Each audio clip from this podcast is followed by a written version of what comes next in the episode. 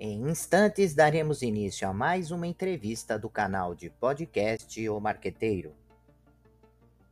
Você pode acompanhar também esta entrevista pelas principais plataformas de podcast. Olá, amigos do canal de podcast O Marqueteiro. Hoje nós vamos falar sobre felicidade corporativa, empreendedorismo e a importância dessa gestão da marca pessoal para o sucesso dos negócios e vamos tentar misturar um pouquinho de tudo isso. E para é, tratar desse assunto, nós convidamos um, uma pessoa muito especial, que conhece muito desse assunto, porque implantou felicidade corporativa numa organização, que é Ricardo Costa. Ricardo Costa, ele é licenciado em Engenharia e Gestão Industrial, destacando-se com o prêmio de melhor projeto de estágio Atualmente é administrador de diversas empresas do Grupo Bernardo da Costa, com atuação internacional. Além disso, exerce funções de presidente da AEMINHO, embaixador empresarial de Braga, presidente da EG da APSEI e cônsul honorário do Kosovo. Com uma forte presença nas redes sociais e é reconhecido por defender a liderança humanizada e felicidade no trabalho. É isso, Ricardo? É isso mesmo. Olá, Luís, tudo bom? Obrigado, antes de mais, pelo, pelo convite para, para estar aqui hoje nesta, nesta conversa que vamos, que vamos ter. Ô, Ricardo, a minha curiosidade, o que levou a essa ideia de estruturar um departamento, uma área, uma atividade de felicidade para dentro de uma organização? Qual foi a motivação?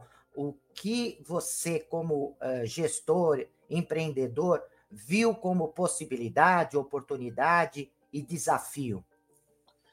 Olha, eu, hum, eu tive a sorte de herdar uma cultura organizacional muito forte. Hum, a empresa, o Grupo Bernardo da Costa, já tem 66 anos de atividade, portanto, começou na, no meu avô, depois, durante mais de 30 anos, teve o meu pai e o meu tio na, na liderança do grupo, e eu estou uh, a liderar uh, estas empresas desde 2011. Um, e desde 1957, a altura em que o meu avô fundou a empresa, que as pessoas sempre estiveram no centro da organização. Aliás, é uma frase que nos acompanha dizer que as empresas não são feitas de pessoas, as empresas são as pessoas.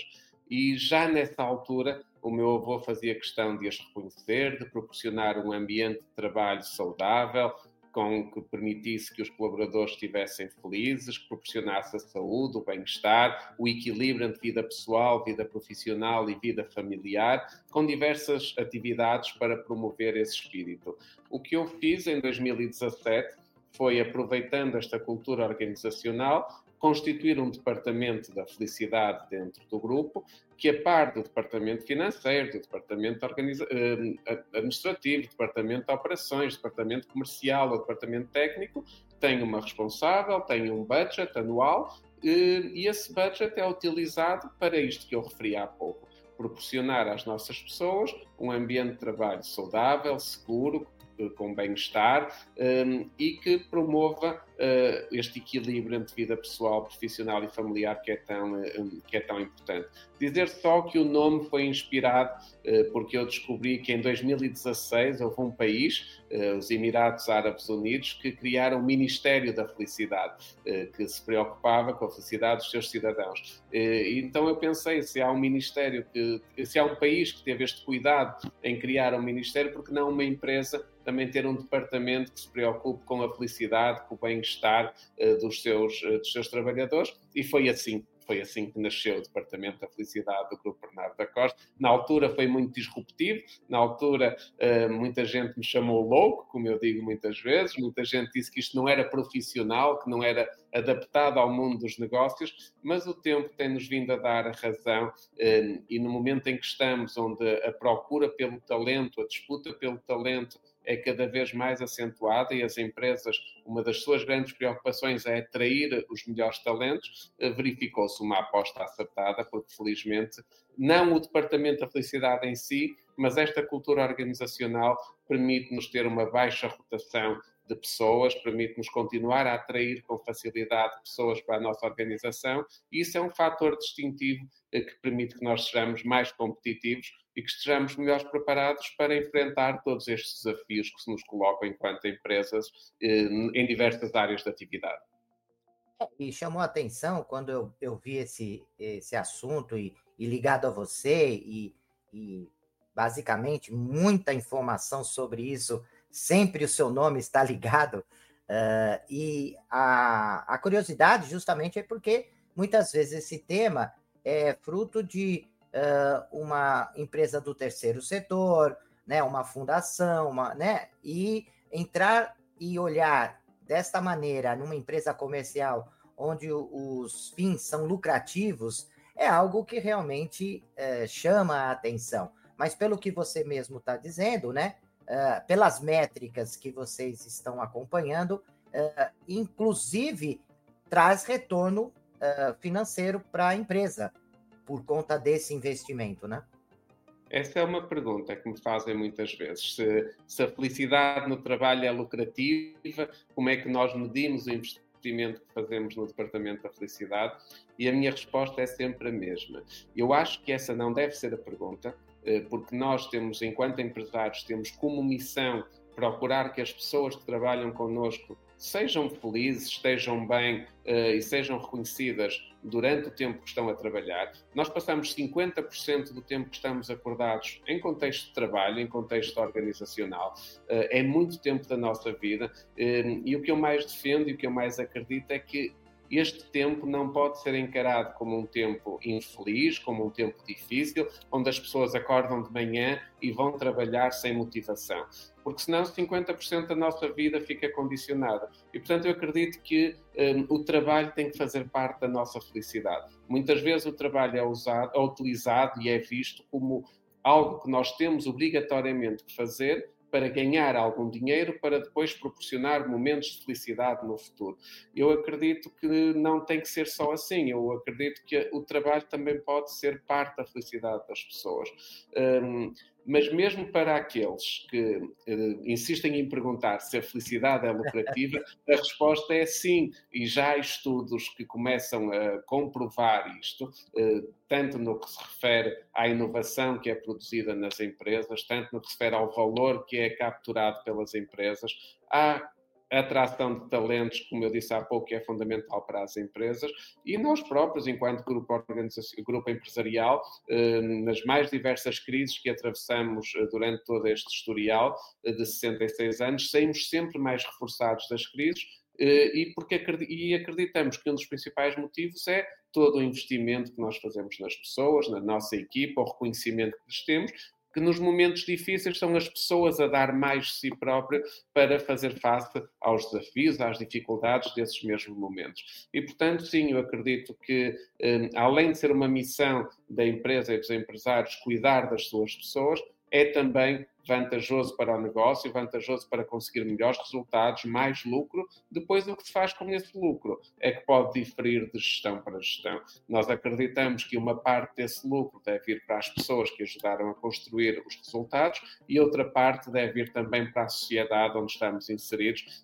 porque eu acredito muito no, no, giving back, que é devolver à sociedade aquilo que a sociedade nos ajuda a conquistar enquanto empresas. E, portanto, são estes dois departamentos que estão interligados no Grupo Bernardo da Costa, o Departamento da Felicidade, vocacionado para as pessoas que trabalham na empresa, e o CRBC, que é a nossa área de responsabilidade social, vocacionado para ajudar uh, carências da sociedade, da nossa comunidade onde nós estamos inseridos.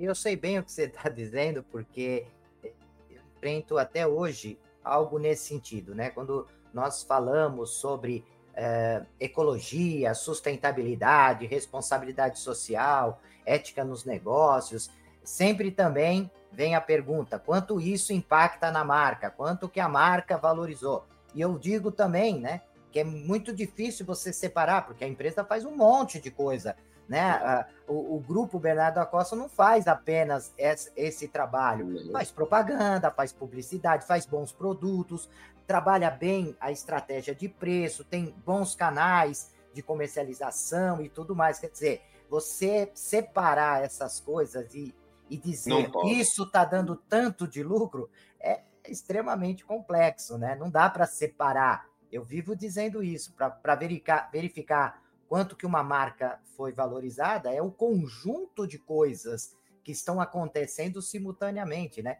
Inclusive, são coisas que não se isolam, porque são coisas que estão ligadas no mercado. E às vezes o fato de uma marca é, valorizar ou as vendas aumentarem é, não é nenhuma questão interna, às vezes é uma questão externa, um concorrente que é, fez alguma ação é, equivocada, enfim, muita coisa pode acontecer, né? Então eu sei bem quando você diz que é uma pergunta estranha, né? De falar quanto isso vai impactar nos resultados da empresa.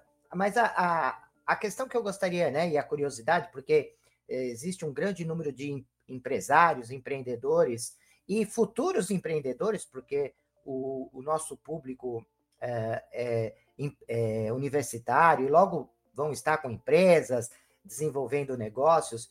A, a questão é, como é que se operacionaliza é, a, esse departamento na prática? Né? Quais são as atividades, as funções, é, o que, que, é feito e, e, que tipo de métrica é, se organiza para poder trabalhar com esse assunto dentro de uma organização? Muito bem.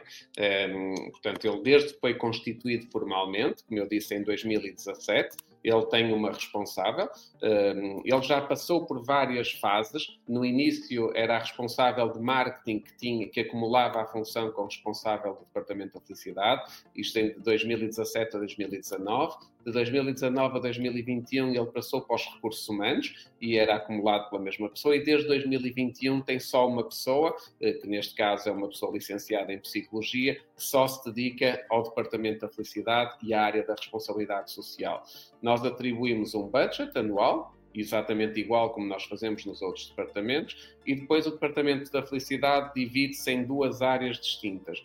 Uma muito centrada num pacote de benefícios que nós disponibilizamos a, a, às nossas pessoas. Eh, eu dou aqui alguns exemplos: o serviço de engomadoria, que, acordos com lavandarias, que nós passamos a ferro a roupa das nossas pessoas, um, ehm, os 26 dias de férias que nós oferecemos em contrapartida com os 22 dias que, são da lei, nós oferecemos mais quatro dias de férias às nossas pessoas, nós temos uma psicóloga sempre disponível, nós fazemos vários eventos ao longo do ano só para promoção do espírito de equipa. Eh, no passado já levámos as pessoas a Cuba, ao México, à Jamaica, a Cabo Verde, eh, a Ibiza, eh, portanto, como prémio de reconhecimento pelo trabalho que fizeram no ano anterior. Nós temos prémios de desempenho e prémios de equipa iguais para toda a gente desde que cumpram determinados critérios, seja desempenho individual ou desempenho da empresa no seu todo, e só para ter estes prémios podem chegar a 45% do salário das pessoas, ou de algumas pessoas dentro da empresa.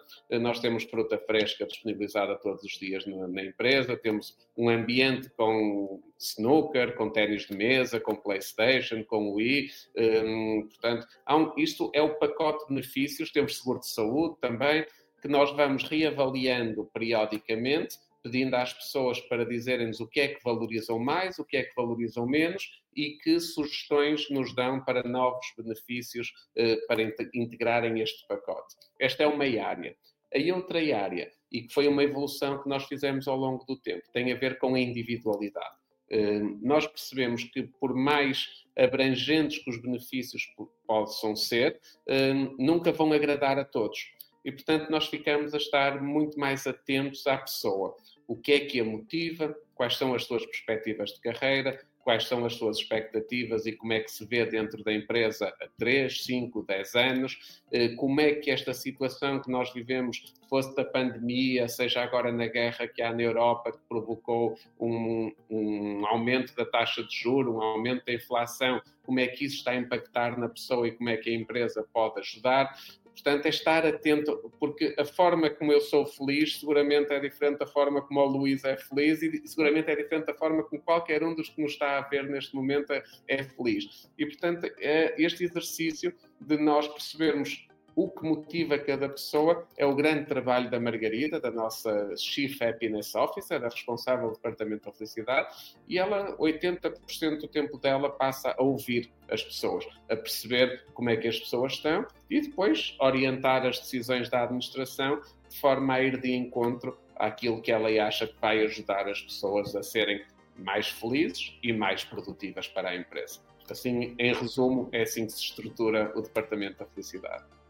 É interessante a sua colocação, né? Porque realmente felicidade não é algo bem pessoal, né? É como motivação. Cada um tem algo que te motiva, né? Quando anteriormente nós falávamos de motivação empresarial, motivação no trabalho, como estabelecer motivação, quando você tem pacotes é, genéricos, né, que é para todo mundo, alguns se motivam, outros não. E, e, e, é da mesma forma como você colocou, alguns se sentem felizes, né, e isso deve ter um impacto não apenas dentro da empresa, mas para fora, porque as pessoas vão chegar felizes nas suas casas, e isso começa a ter até repercussão no que diz respeito a casamento, desquite, divórcios, né, e, e outras coisas, né, que a gente vê às vezes dentro de casa, e que é, muitas vezes é fruto de, de uma pessoa que estava insatisfeita no trabalho e chega em casa e descarrega nos filhos, na esposa, numa mãe, num pai. Então, assim,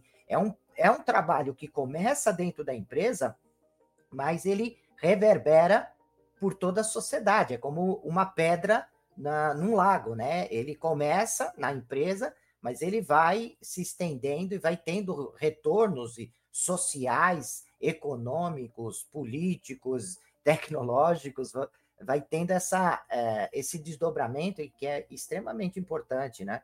É, e eu imagino é, o quanto isso causa, né, de, de pessoas que começam a acompanhar o trabalho de vocês e querem se inscrever, quer fazer parte de um processo seletivo, e até mesmo aqueles que porventura deixam a empresa, o quanto se arrependem e que às vezes querem voltar, porque é, foram muitas vezes por trocaram a empresa por uma questão financeira, porque foram ganhar mais e começam a perceber que às vezes o dinheiro não é tudo, não é? Já nos aconteceu também. Uh, felizmente, como eu disse, a nossa rotação é muito baixa, uh, são muito poucas as pessoas que deixaram a empresa nos últimos 10 anos, vamos falar assim, mas já aconteceu terem deixado e quererem voltar já aconteceu terem deixado e voltarem uma pessoa, um, e portanto é sinal que. Porque nós temos aqui muita gente que o primeiro emprego foi cá, e portanto, como, porque isto é, isto é um dos problemas do Departamento da Felicidade e um dos. Não, não um problema, mas um desafio. Um desafio de um Departamento da Felicidade é fazer com que as pessoas valorizem sempre o facto de nós termos um departamento da felicidade e que ele não seja dado como adquirido, independentemente da sua produtividade ou não, independentemente dos resultados da empresa ou não. Eh, só existe um departamento da felicidade porque a empresa está bem, tem resultados e pode distribuir os resultados pelas pessoas. Um, e por vezes as pessoas pensam que isto não é assim, que já é adquirido, façam o que fizerem, um, já vão ter sempre direito aos benefícios que a empresa coloca à sua disposição.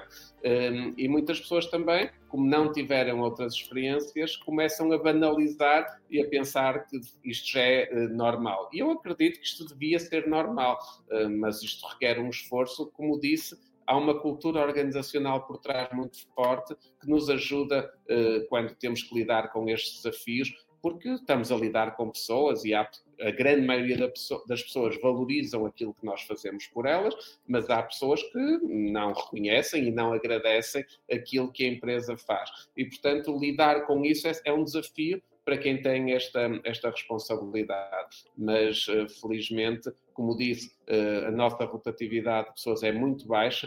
Sempre que abrimos um processo de recrutamento é muito fácil para nós recrutarmos, porque temos muita gente a candidatar-se aos nossos processos de recrutamento e por isso isto é uma vantagem competitiva que temos neste momento.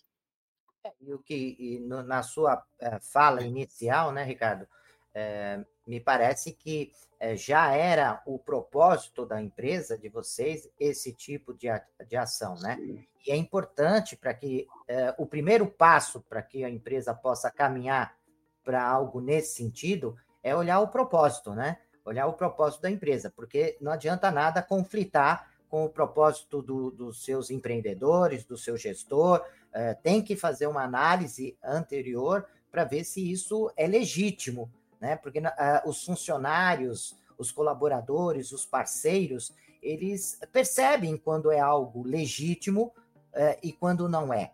Então não adianta nada você implantar todos esses benefícios se o funcionário, o colaborador, ele é, não percebe a legitimidade dessa ação, né? E a minha questão, a minha pergunta é, é, é essa atividade, ela se restringe uh, aos colaboradores ou começa isso uh, a alcançar fornecedores, parceiros de negócios, ou só se restringe às ações dentro da organização?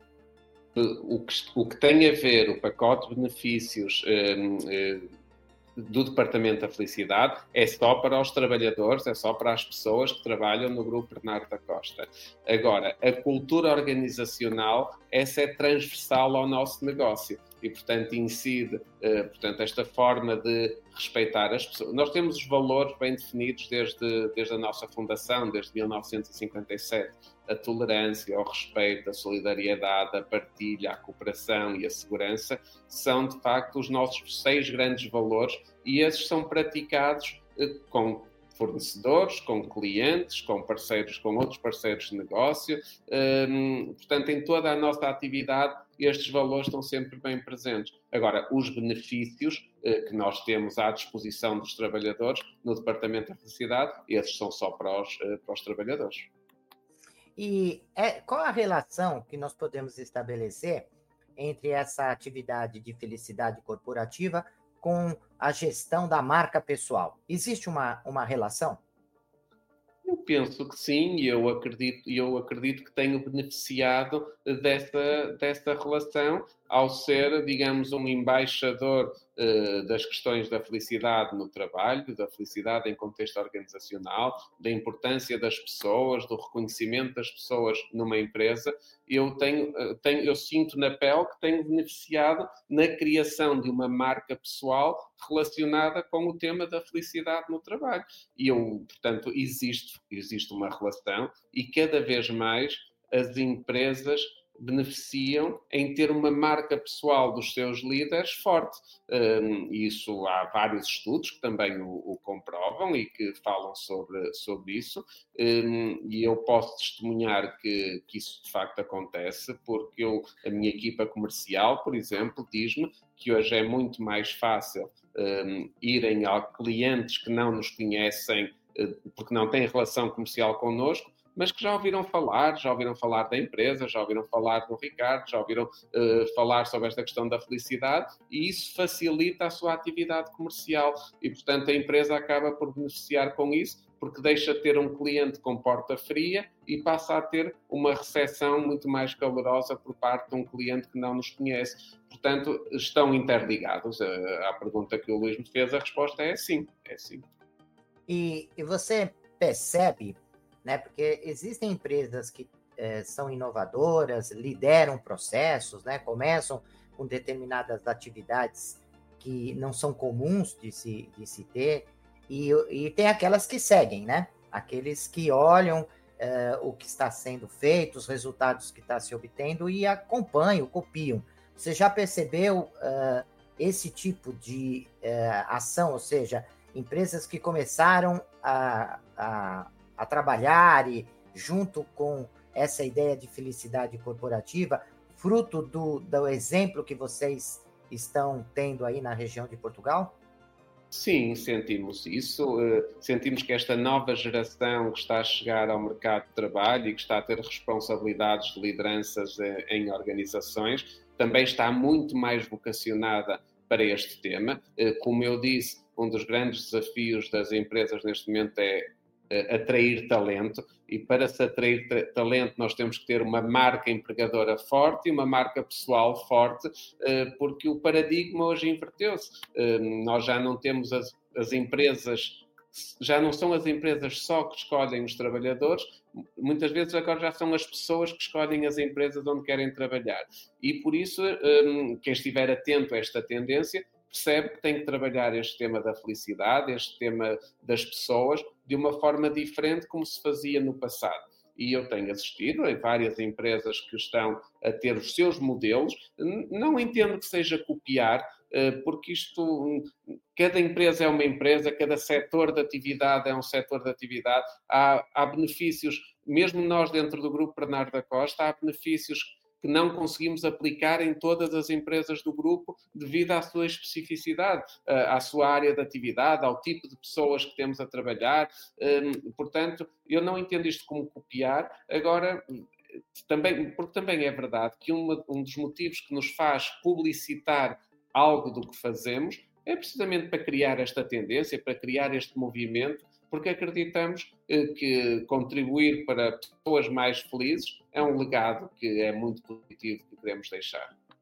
E que eu pessoalmente também o quero fazer. Ricardo, eu queria que você deixasse uh, palavras finais aqui, nós estamos chegando ao final da nossa entrevista, e junto com essas palavras finais, essas dicas que você pode é, oferecer para os nossos ouvintes, que apresentasse uh, as formas de contato, algum link, algum site. Eu sei que você é uma pessoa muito ativa nas redes sociais. Gostaria de deixar o espaço para você é, deixar esses contatos para os nossos ouvintes. Muito bem. Uh, duas palavras só finais sobre aquilo que falamos. As empresas são mesmo, são mesmo as pessoas uh, e, as, e, as, pessoas são o maior ativo das organizações. É fundamental que nós nunca nos esqueçamos disso, mas há algo que para mim também é muito relevante, tem a ver com a educação, com a formação e com a requalificação.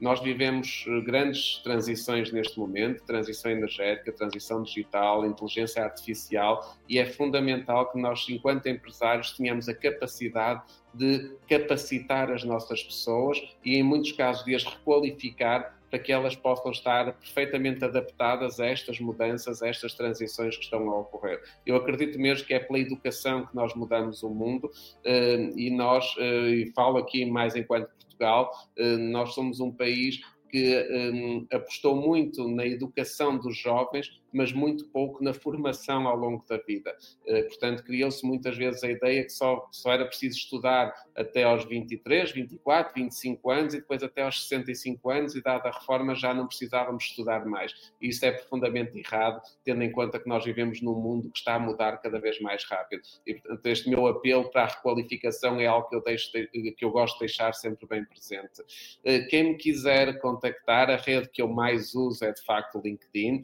eh, é uma rede onde eu tenho uma presença muito, muito assídua. É só pesquisar Ricardo Costa eh, em Portugal ou então Ricardo Costa BC. BC é de Bernardo Costa, eh, mas Ricardo Costa BC é fácil encontrar no LinkedIn, no Facebook ou no Instagram. O nome é exatamente o mesmo, Ricardo Costa.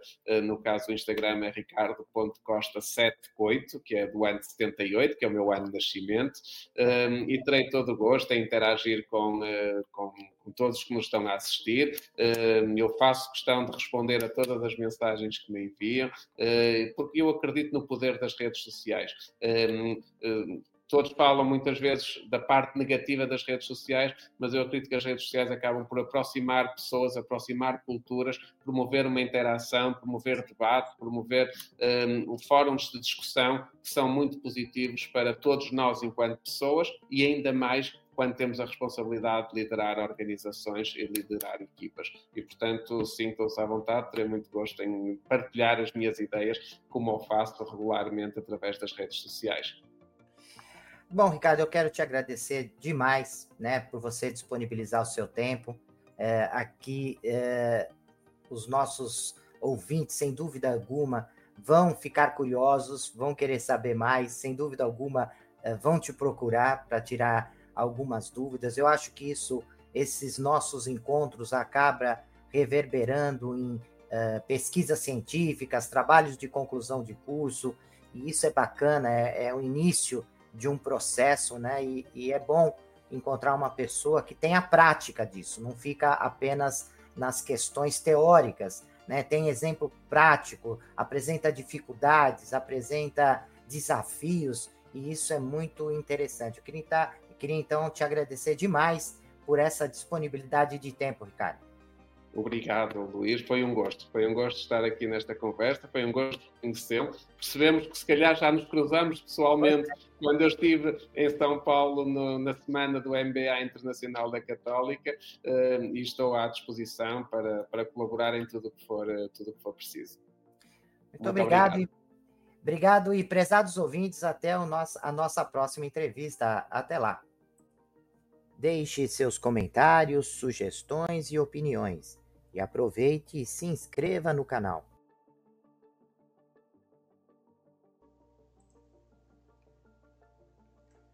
Olá, profissionais de marketing e gestão, estudantes e empreendedores. Você está procurando um podcast que possa ajudá-los a se manter atualizados e aprimorar suas habilidades? Então vocês precisam ouvir o podcast O Marqueteiro. Nós somos um podcast que fornece insights e análises de especialistas em marketing, gestão e negócios, tudo com o objetivo de ajudá-los a crescer e alcançar o sucesso. Cada episódio é repleto de dicas e estratégias práticas que você pode aplicar imediatamente em sua carreira ou empreendimento. E o melhor de tudo, nossos convidados são professores, pesquisadores e especialistas de mercado em suas áreas de atuação. O podcast O Marqueteiro é perfeito para aqueles que estão procurando por inspiração e informações valiosas para levar suas habilidades e negócios para o próximo nível. E se vocês gostarem do que ouvirem, não esqueçam de nos seguir nas redes sociais e compartilhar com amigos e colegas de trabalho. Afinal, quanto mais pessoas ouvirem, mais impacto causará no mundo dos negócios e da gestão. Então, o que vocês estão esperando? Vamos ouvir o podcast O Marqueteiro agora mesmo e transformar suas carreiras em empreendimento? Até o próximo episódio.